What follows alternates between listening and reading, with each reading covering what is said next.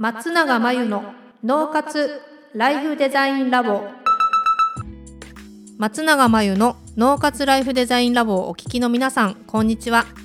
メンタルコーチの松永です。この番組では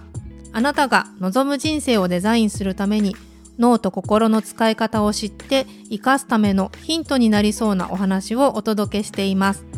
週に2回月曜日と木曜日に配信中のピンポン Q&A のコーナーでは日常生活やビジネスでよくある悩みや松永が主催している内観力養成ライフデザインオンライン講座で寄せられた質問などにお答えしていきます。はい、今日の質問です。会社のミーティングなどで人前で話すときに緊張して紙を触る癖があります。先日ミーティングで同僚に指摘されて気がつきました。こういう癖が出た時はどうしたらいいのでしょうか？なるほど。えっと、これはあの、まあ、心理学で結構ね有名な自己親密行動っていうんですけど髪の毛触るってね安心するんですよ。だから親から子供の頃こう頭を撫でられて安心した経験ってあると思うんですけどそれを自分で行っているっていうことなんだよみたいなそれがまあ自己親密行動っていうんですね。なんか好きな人と初めてどっか行くとかもしくは学校で試験の時とかもしくは職場でスピーチするとか体に触ったり髪の毛に触ったりみたいに無意識にね自分に触っていることはあると思うんですけど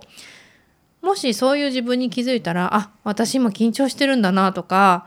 あ今不安なんだなっていうふうに気づいてあげればいいし周りにそういう方がいたらあ今緊張してるんだろうなとかあ何か不安なんだろうなっていうふうに、えー気づいてちょっとそれがね不安を解くような声がけができたりリラックスさせてあげられたらまあベストなんだけど、まあ、自分自身だった場合は「あ今緊張してるわ」とか「不安に思ってるんだ」あ「何が不安なんだろう」あ「これが不安なんだ」っていうふうにあの、ね、その不安な感情を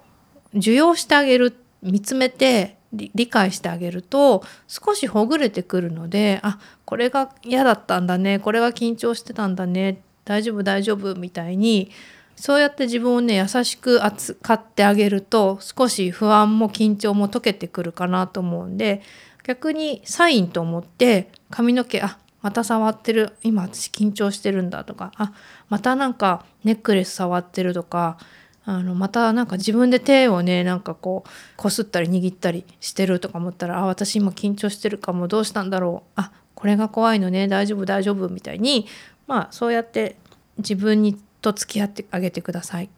以上ピンポン Q&A のコーナーでした。脳活ライフデザインラボ2021年の春から内観力養成ライフデザインオンライン講座をスタートしています。生き方と働き方を一致させてより望む人生を作っていくために自分との向き合い方整え方才能の引き出し方を身につけていただく講座です。自宅で好きなタイミングで受けられます。初月は無料です。詳しくはポッドキャストの説明欄に URL を載せていますので気になる方はチェックしてください。それでは次回の松永真由の脳活ライフデザインラボでまたお会いしましょう。